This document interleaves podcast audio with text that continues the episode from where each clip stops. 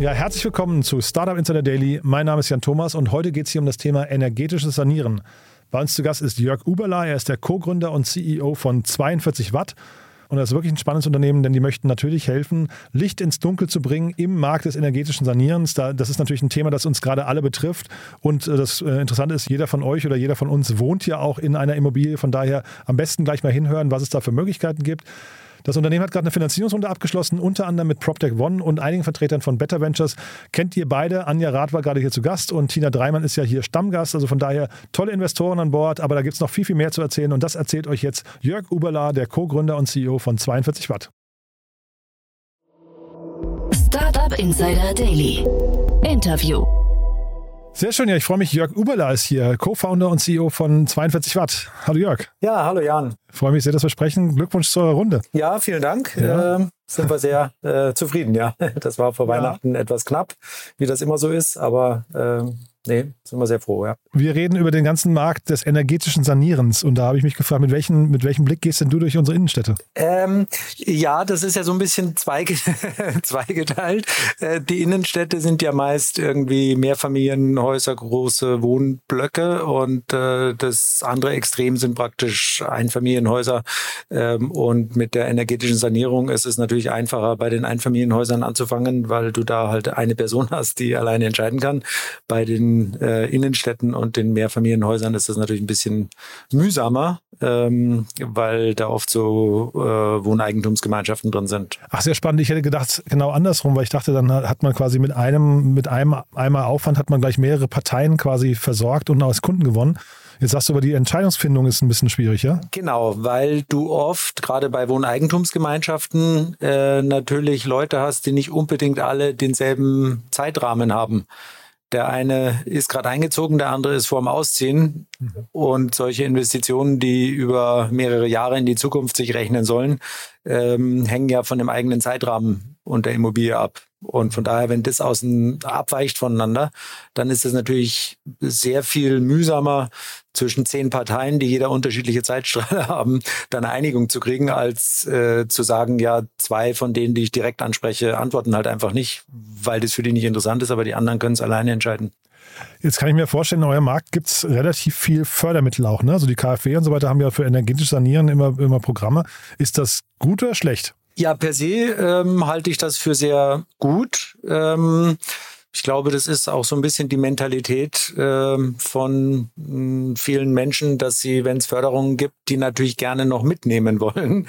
Mhm. Und von daher würde ich sagen, unterm Strich äh, erhöht das tatsächlich die Umsetzungsgeschwindigkeit durch die Fördermittel. Nee, das, das auf jeden Fall. Ähm, ich hatte nur gedacht, wir hatten hier zum Beispiel auch, ähm, ich weiß nicht, Solar oder äh, ähnliche, ähnliche, ähm, äh, was nicht, im Solarbereich unterwegs äh, seine Startups, die natürlich relativ häufig dann eben auch von Fördermitteln oder von Zuschüssen leben, aber die Gefahr ist ja auch, das kann ja irgendwann wegbrechen, ne? Äh, genau, also da muss man trennen von, ist es jetzt per se gut, weil es ist beschleunigt? Ja. Äh, ist es dauerhaft ein verlässliches Geschäftsmodell nur von Förderung abhängen, abzuhängen? Nein. Und äh, von daher äh, arbeiten wir natürlich auch sehr stark dran, eben äh, Umsätze, die nicht von Fördermitteln äh, abhängen, äh, zu generieren und sind da auch ganz gut unterwegs. Ja. Gut unterwegs. Vielleicht kannst du dazu mal was sagen. Was ist denn genau euer Angebot? Genau, also zuerst mal vielleicht nochmal kurz zum Problem. Also das Problem beginnt ja damit, dass du einen Eigentümer äh, hast, äh, der äh, aus welchen Gründen auch immer, äh, häufig zurzeit getrieben durch die Kostenexplosionen auf der Energieseite, äh, sagt, ich muss da energetisch was sanieren, weil ähm, so wird das wahnsinnig teuer. Das ist praktisch so der Auslöser. Und äh, dann gehen die Eigentümer meist durch einen mehrstufigen äh, Prozess. Ähm, das erste ist so eine Research-Phase, wo man überhaupt erstmal anfängt, sich damit zu beschäftigen, was könnte ich denn theoretisch machen, äh, was ist denn da normalerweise sinnvoll, äh, was kostet es, was spare ich da und so weiter. Ähm, das zweite ist dann eine Roadmap-Phase, an dessen Ende der Eigentümer dann weiß, die und die Sachen möchte ich umsetzen in der und der Reihenfolge. Mhm.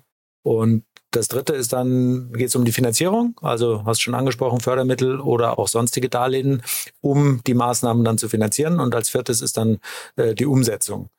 Und dieser gesamte Prozess von vorne bis hinten ist für den Eigentümer sehr mühsam. Und das ist einer der Gründe, glaube ich, warum wir nicht schnell genug äh, äh, vorwärts kommen bei der Sanierung von, von Gebäude.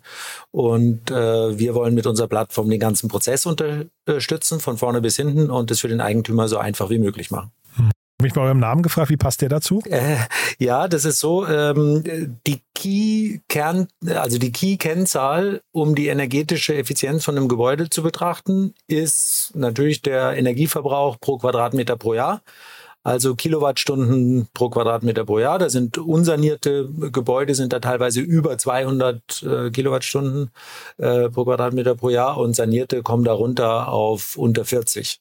Und um unsere Klimaziele zu erreichen, müssen wir eben im Schnitt auf unter 42 Kilowattstunden pro Jahr pro Jahr äh, pro Quadratmeter kommen und abgekürzt ist das 42 Watt. okay. Ähm, wie schnell könnt ihr denn jetzt skalieren dann hinterher? Also ne, Klima, die, die Klimazieluhr tickt ja die ganze Zeit unaufhörlich. Die, manche sagen ja, die ist schon nach zwölf.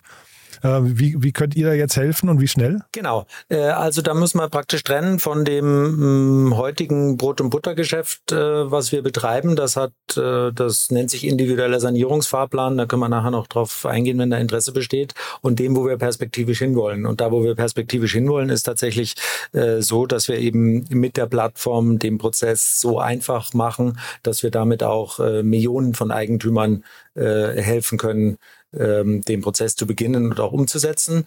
Das heutige Produkt, dieser individuelle Sanierungsfahrplan, der ähm, ist zeitaufwendig ähm, und das wird schwierig, das äh, für eine Million Kunden zu machen, sagen wir so. Ja. Aber ihr tretet dann als Intermediär auf oder seid ihr hinterher Vertragspartner? Äh, bei der Umsetzung ähm, planen wir momentan nicht äh, eigene Handwerker äh, anzustellen und das selber umzusetzen, sondern das geben wir weiter. Äh, was aber oft unterschätzt wird, ist tatsächlich, wie viele Leute den Prozess gar nicht erst anfangen, weil sie vorne schon überfordert sind. Mhm. Und im Gespräch im Markt hört man immer nur, da findet man keine Handwerker und so, aber das sind schon nur sage ich mal, 20 Prozent der Leute, die es überhaupt so weit schaffen, nach einem Handwerker zu suchen. Okay. Und 80 Prozent der Leute hören schon vorher auf weil in dieser Research- und Roadmap-Phase das so mühsam ist, ähm, dass da sehr viele eben frustriert nicht mehr weitermachen. Also sag mal, beste Voraussetzung eigentlich, man sagt ja immer, wenn ein Markt fragmentiert ist, dann äh, ist da Platz für jemanden, der da Licht in, ins Dunkel bringt und dann eben so ein Layer oben drüber legt. Das seid dann quasi ihr, ja? Das wollen wir machen, genau. Wir wollen insbesondere vorne beginnend äh, es so einfach wie möglich äh, für den Eigentümer machen, überhaupt zu wissen, was er umsetzen wollt, sollte, in welcher Reihenfolge, was das kostet, was er sich äh, spart, um ihn dann auch natürlich weitergehend bei der Finanzierung, sprich äh, äh, Fördermittel oder auch Darlehen und am Schluss dann natürlich auch äh, Leads für Handwerker, die das dann umsetzen, äh, zu unterstützen. Ja. Diese Leads sind das hinterher, ist das Geschäftsmodell von euch dann auch quasi die Leadvermittlung? Ähm, wir fangen mit einem Geschäftsmodell vorne eher an. Also wir planen das natürlich äh, auch ähm, mit der Lead-Vermittlung äh, da Geld äh, zu verdienen im Geschäftsmodell, aber wir haben auch andere Umsatzströme weiter vorne im Prozess schon. Und trotzdem dieses Thema Handwerker hast du ja gerade schon angesprochen, Handwerkermangel, das ähm, NPAL zum Beispiel oder auch Solar, die ich vorhin angesprochen hatte, das sind ja Unternehmen, die genau deswegen eigene Akademien aufbauen, wo sie sogar Mitarbeiter ausbilden, äh, also ähm, Installateure, weil man die gerade so schwer findet. Ähm, also kann das nicht für euch auch nochmal ein Problem werden? Ähm, ja, ähm, äh, wird es oder ist es teilweise im Markt natürlich äh, sowieso, aber ähm, da gibt es natürlich auch sehr viele Leute, die jetzt äh, sehr viele Ressourcen da reinstecken, um diese Bottlenecks zu beheben. Ähm, hast schon angesprochen, Solar. Äh, dasselbe passiert auf der Wärmepumpe-Seite äh, und perspektivisch wird es auch in der, auf der Isolierungsseite äh, passieren. Und da arbeiten schon sehr viele Leute dran, um da die Kapazitäten zu erhöhen. Und äh, das müssen wir jetzt nicht auch noch äh, versuchen. ähm, mhm. Genau, weil es da schon genügend gibt. Ja. Jetzt warst du ja vorher auch VC, ne? Äh, ja, tatsächlich. Äh, mein Hintergrund ist, bin seit über 25 Jahren äh, in der Startup-Szene unterwegs. Ähm, ursprünglich habe ich mal über künstliche Intelligenz promoviert. Das gab es also schon vor 27 Jahren, äh, aber eben dann immer in der Startup-Branche unterwegs. Und ähm, zehn Jahre davon habe ich eine Venture Capital Firma mit aufgebaut, äh, Wellington Partners. Und da war ich einer von den fünf Partnern. Ähm, die Firma ist vielleicht bekannt von den äh, guten Deals, so wie Spotify und Xing und Immobilien Scout, aber es gibt natürlich auch 97 andere, wo dir die Namen jetzt nicht sagen, wenn ich die nennen würde. Genau. Mhm. Aber es ist ja trotzdem dann spannend, dass du jetzt den Weg in die quasi in die äh, Startup-Szene als, als Gründer gefunden hast. Wie, wie wäre jetzt so dein Blick als VC gewesen auf, auf das Venture, was du jetzt gerade startest? Äh, ja, äh, das ist natürlich so, das ist jetzt nicht das erste. Also das ist jetzt das, ich habe schon nach der VC-Welt, das war von 99 bis äh, 2009, also schon länger her, habe ich 2011 schon mal gegründet äh, als Gründer und CEO von einem E-Commerce-Business. Das war auch recht erfolgreich. Da haben wir in dreieinhalb Jahren über 500.000 zahlende Kunden bekommen und dann an Gruner und Jahr verkauft. Ähm, und ähm, jetzt ist es eben praktisch das zweite Mal, dass ich da wieder ganz vorne äh, selber einsteige. Ähm, das ist tatsächlich mit der VC-Brille äh, auf so ein bisschen die Punkte, die du schon angesprochen hast. Also den Markt, der wird meist als hochattraktiv äh, angesehen, weil jeder weiß, da muss was passieren. Der Druck wird zunehmen die nächsten 20 Jahre. Ähm, und von daher ist das ein, außerdem ist ein Riesenmarkt. Ähm, gesamte Volkswirtschaft oder auch bei jeder Einzelperson ist es ja so, den Großteil seines Vermögens hat man normalerweise in, äh, in dem Haus, wenn man eins besitzt. Ähm, also von daher, das ist tatsächlich riesig. Ähm, da kommt also überall ein Haken äh, hin. Wir haben, glaube ich, in Summe jetzt auch ein ganz äh, erfahrenes Team zusammengestellt. Da kommt auch ein Haken hin. Und die Fragen drehen sich in der Tat, wie du schon angesprochen hast, wie sieht das mit der Förderung äh, aus? Äh, Gibt es da Geschäftsmodelle, die davon unabhängig sind? Und wie kann man das so bauen, dass man das möglichst schnell auch international skalieren kann? Das sind so die mhm. Häufigsten ähm, Sorgen praktisch, wenn man mit einer mhm. VC-Brille da drauf schaut. Ja, eine spannende Frage als VC ist ja immer auch, warum hat es denn noch kein anderer erfolgreich gebaut? Ne? Ähm, ja, hast du total äh, äh, recht, Jan. Das ähm, ist natürlich so, also über die letzten zehn Jahre ist der Druck, ähm, wegen Klima was zu machen, natürlich so unterschwellig immer gestiegen. Aber die Immobilienbranche per se und auch der einzelne Eigentümer ist natürlich eher träge ähm, und an seiner Immobilie, das ist ja nicht wie ein Kleidungsstück, wo man sagt, da kaufe ich halt jedes Jahr so und so viel neue und die alten rangiere ich dann irgendwann auch wieder aus, sondern das ist ja was, die meisten Leute kaufen einmal im Leben ein Haus. Ähm, und äh, da wird nicht so äh, schnell was dran geändert. Und dieser steigende Druck, der nur durch das Klimathema ähm, praktisch entstanden ist, der hat nicht ausgereicht, um die Leute tatsächlich zum Handeln zu bringen. Und äh, durch diese Energiekrise jetzt hat sich die Situation natürlich schlagartig geändert. Ähm, und jetzt geht's nicht mehr nur um das äh, CO2-Thema, sondern natürlich auch um die ökonomischen Parameter. Und leider oder auch nachvollziehbar ist es bei vielen Leuten halt so, dass sie sich wirklich bewegen, wenn das ökonomisch Sinn macht und äh, nicht nur, weil es fürs Klima gut ist. Mhm. Ich frage mich gerade, ähm, was so die Risiken noch sein könnten. Ich meine, wenn du sagst, du kommst aus dem E-Commerce-Business, warst du auch schon erfolgreich. Da gibt es ja wahrscheinlich ein paar Parallelen. Ne? Jetzt hinterher geht es hier auch darum, äh, irgendwie einen guten Service aufzubauen, der online funktioniert, wo dann möglichst viele Nutzer draufkommen gut konvertieren und äh, hoffentlich eine hohe Stickiness haben. Ne? Oder, oder, was würdest du für, für Risiken vielleicht gerade noch sehen? Äh, ja, also tatsächlich sind die Risiken äh, auch die, die die Sorgen bei einer VC-Brille produzieren. Also äh, das sind ja immer äh, gute und schlaue Leute, die schon viel gesehen haben. und das sind tatsächlich auch die größten äh, Risiken. Also kriegt man das eben hin, dass man von der Förderung nicht abhängt und dass man das so schnell auch international skalieren kann. Ähm, mhm. Genau, und dann ist natürlich auch immer äh, bei so einem Thema äh, die Wettbewerbsfrage im Raum, weil da ist ja keiner der Einzige bei so einem Riesenmarkt. Ähm, wir haben da eine Zusammenarbeit mit der TU München. Ähm, wo wir auch eigene Algorithmen äh, zusammen entwickeln. Und das sind schon so ein paar Sachen, die da äh, auch technischer Natur praktisch ein Alleinstellungsmerkmal äh, sind. Aber es ist jetzt nicht so, dass wir fünf Jahre geforscht haben und sieben Patente und dann sagen, jetzt kann kein anderer mehr kommen so. Und das erzeugt natürlich extremen Druck, der aber insgesamt natürlich volkswirtschaftlich sehr, sehr gut ist, ja. Aber ist denn Internationalisierung für euch wirklich ein relevantes Thema? Also ich weiß zum Beispiel, der Mario Kohle hier von, von Enpal, der fokussiert sich ja auch nur auf den deutschen Markt, möchte bis 2030 irgendwie eine Million Solardächer ähm, installiert haben. Also klingt so, als wäre der, der deutsche Markt eigentlich groß genug erstmal. Und wenn man den besetzt und vielleicht da Marktführer werden kann, hat man doch wahrscheinlich auch schon die halbe Miete, oder? Äh, ja, aber das ist ein Unterschied, ob ich praktisch hinten die Implementierung selber mache weil ich da natürlich geht es um andere Ticketgrößen, als mhm. wenn ich äh, den vorderen Teil mache und dann äh, noch Lead Generation mache. dann ist mein Umsatz natürlich pro äh, Immobilie schon deutlich kleiner. Und deswegen macht das schon viel mehr Sinn, bei so einem Geschäftsmodell schneller zu skalieren als und in, zu internationalisieren, als bei einem, wo man tatsächlich die Umsetzung selber macht. Würdest du dann, weil das ist ja ganz spannend, der Mario Kohler hat ja NPAL gestartet, hat ja vorher Käuferportal gemacht und ähm, da war, wenn ich es richtig weiß, die Solardächer waren, glaube ich, der, der beste Lead-Generierungskanal, weil es die teuersten Leads waren und deswegen hat er dann äh, NPAL gegründet.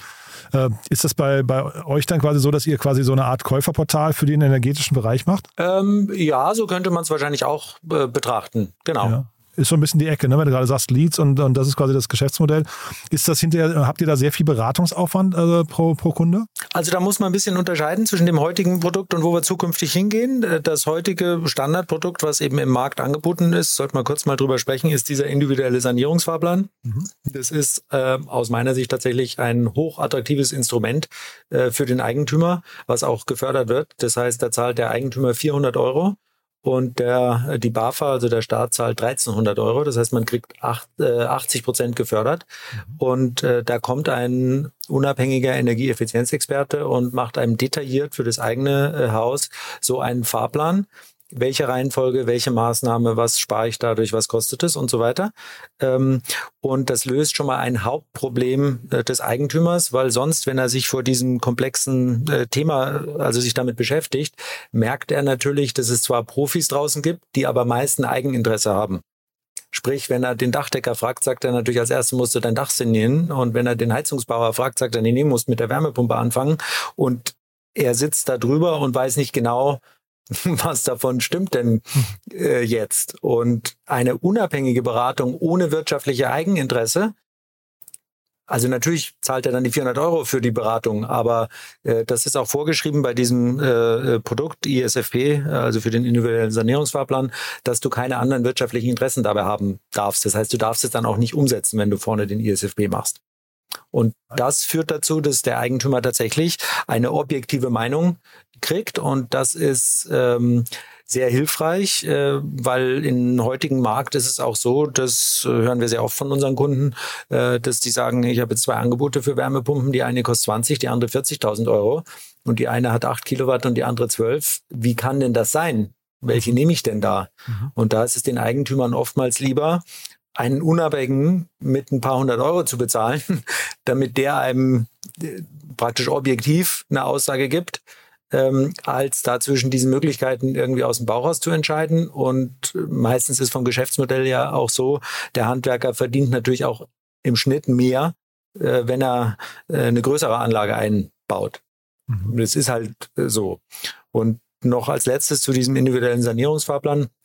Da listet man ja alle Maßnahmen auf, die man theoretisch über die nächsten 15 Jahre so machen könnte oder sollte. Man hat da keinerlei Verpflichtung, irgendeine von denen zu, zu machen. Aber wenn man eine von diesen Maßnahmen umsetzt, nachdem man diesen Plan gemacht hat, dann kriegt man 5% mehr Förderung als ohne. Mhm. Bis auf Wärmepumpe und, und PV. Das heißt, wenn ich fürs Fenster sanieren, sanieren sonst als Beispiel 20% Förderung kriege, wenn ich vorher den Fahrplan habe machen lassen, dann kriege ich 25%. Das heißt, dann habe ich schon Geld gespart, wenn ich vorher diesen Fahrplan gemacht habe. Mhm. Ähm, also aus meiner Sicht in Summe tatsächlich ein hochattraktives im Moment äh, Produkt. Das wird im Markt aber nicht so richtig vermarktet, weil da so ein riesen Nachfrageüberhang ist. Hm. Und dann sagt natürlich auch kein Handwerker, mach doch vorher einen Fahrplan, weil dann ist der Kunde drei Monate weg. Was weiß ich, ob der nachher noch wiederkommt. so. Hm. Und deswegen wissen das viele einfach gar nicht und lassen da relativ viel Förderung praktisch am, am Tisch liegen. Mhm. Jetzt habt ihr, das ist der Hintergrund, warum wir sprechen, die Finanzierungsrunde abgeschlossen. Da kenne ich hier jetzt auch einige. Die Anja Rath von PropTech One hatte ich gerade gestern zu Gast. Genau, habe ich gesehen. Ja, ja genau. Äh, ein tolles Gespräch. Die haben ja gerade ihren Fonds. Wahrscheinlich seid ihr jetzt auch Teil dieser neuen Fondsgeneration, vermute ich mal, ne, von Ihnen. Ähm, ja, wir waren noch ein bisschen früher äh, so. dran. Da sind wir sogar noch in dem alten. Ah ja, verstehe. Und äh, dann äh, Tina Dreimann von Better Ventures oder auch äh, Christoph Behn habe ich gesehen. Ne? Aber vielleicht magst du uns trotzdem mal durchführen. Durch die Beteiligten an der. Ja, wenn ja, du Lust hast. Also einmal mal kurz, also wie es zu der Runde kam. Weil die beiden, das klingt ja jetzt schon mal so, da habt ihr quasi den einen Engel äh, Impact und Klima und auf der anderen Seite eben PropTech. Das macht wahrscheinlich total Sinn. Äh, das, und äh, der genau. Lead-Investor von der Runde ist ja Bonn Venture. Ist ja ein ESG-fokussierter Fonds aus, aus München und uns war immer wichtig, in der Runde praktisch beides zusammenzubringen. Sowohl Leute, die äh, da aus dem Klima-Angle äh, draufschauen, als auch äh, Leute, die PropTech-Expertise haben. Und da sind wir natürlich sehr, sehr happy, dass wir das jetzt kombinieren konnten. Mhm. Ähm, dazu haben wir auch, das hat sich ja so ein bisschen hingezogen über einen längeren Zeitraum, wie das oft so ist, haben wir auch ganz früh schon Business Angel bekommen, die sich in dem Markt gut auskennen, so wie der Christopher Fichtner Partner, ähm, der Mitgründer ja von Termondo und EcoWorks äh, oder auch der äh, CEO äh, von McMakler, der Felix Jahn, die kennen den Markt natürlich auch. Und äh, von daher sind wir sehr froh, dass wir so äh, namhafte Personen da überzeugen konnten. Ja. Und das war jetzt die Pre-Seed-Runde. Wie weit kommt ihr mit dem Kapital? Was ist der nächste Meilenstein? Ähm, das war die Pre-Seed-Runde. Ähm, es ist tatsächlich so, äh, dass wir, ich meine, das Umfeld hat sich ja die letzten sechs Monate draußen schon deutlich geändert, so dass man auch drüber nachdenkt, wie viel Runrate äh, hat man. Also da haben wir äh, locker 18 Monate. Das ist nicht das äh, Thema. Das ist aber immer so dieser Spagat zwischen, eigentlich will ich ja so schnell wie möglich wachsen, mhm. ähm, versus wie lange könnte ich es denn in normalen Modus jetzt praktisch haben. Und von daher ähm, sind wir durchaus interessiert und sind auch kontinuierlich, auch direkt nach der Runde im Gespräch mit weiteren Investoren, äh, weil wir tatsächlich ähm, eben gerne noch schneller wachsen. Das heißt, also seid ihr gesprächsbereit? Sind wir ständig gesprächsbereit und sind auch schon in, in, manchen Gesprächen, ja. Das heißt, wenn wir uns das nächste Mal sprechen würden wieder, ähm, vermutlich dann nach der nächsten Runde, was ist bis dahin passiert? Äh, genau, du hattest äh, danach äh, gefragt. Mhm. Ähm, ja, ich glaube tatsächlich, dass wir danach äh, die ersten Nachweise geliefert haben oder haben müssten, äh, dass wir eben diese Hauptconcerns äh, praktisch, habt ihr Umsatzströme, die nicht von Förderung abhängig abhängen und die schnell äh, internationalisierbar sind, ob wir da äh, gute Antworten drauf haben. Und mhm. Das ist auch unser Ziel und darauf fokussieren wir uns eigentlich auch. Dann drücke ich euch jetzt mal die Daumen. Du hast ja von die Analogie zu Wellington gezogen, dass ihr quasi Spotify, Xing oder Immobilien Scout werdet und nicht eins von den 97 anderen, die wir nicht kennen. Ja, also drücke ich wirklich von Herzen den Daumen. Äh, haben wir denn für den Moment was Wichtiges vergessen? Äh, nee, ich glaube, die, die wichtigsten Punkte äh, haben wir äh, angesprochen, so dass sich jeder da seinen, seinen Eindruck, äh, sein eigenes Bild machen kann. Äh, genau. Und wer mit euch sprechen möchte, wahrscheinlich am besten auf LinkedIn, ne? Am besten auf LinkedIn, das ist äh, wunderbar, genau. Hat mir großen Spaß gemacht. Glückwunsch schon mal zu der Runde und dann würde ich sagen, wir bleiben in Kontakt, ja? Sehr gerne, Jan. Vielen Dank. Alles Gute. Bis dann. Ciao. Ja, ciao. Startup Insider Daily, der tägliche Nachrichtenpodcast der deutschen Startup-Szene. Ja, das war also Jörg Uberla, der Co-Gründer und CEO von 42 Watt. Ich glaube, das macht total viel Sinn. Bin sehr gespannt, wie es weitergeht. Fand auch den Schwenk aus der VC-Welt kommend hin in die Gründerszene, fand ich total spannend. Also ja, ich drücke die Daumen, ist ein wichtiges Thema und ihr habt ja gerade gehört, da gibt es einige Kniffe für die Immobilienbesitzer und Besitzerinnen unter euch, die ihr vielleicht euch mal genauer anschauen solltet. Deswegen schaut euch mal die Webseite an, die verlinken wir natürlich auch in den Show Notes. Ich glaube, das macht auf jeden Fall viel Sinn und deswegen, wir drücken alle Daumen und freuen uns natürlich, wenn Jörg bei der nächsten Finanzierungsrunde hier wieder vorbeischaut. Ja, in diesem Sinne, vielen Dank fürs Zuhören, vielen Dank fürs Weiterempfehlen weiterempfehlen. Falls ihr jemanden kennt, dem oder der das gefallen könnte, dann gerne weiterempfehlen. Wir freuen uns immer über neue Hörerinnen und Hörer. Dafür vielen Dank an euch und ansonsten euch erstmal einen wunderschönen Tag. Vielleicht bis nachher. Wir haben noch tolle Interviews im Programm oder ansonsten bis morgen. Ciao, ciao.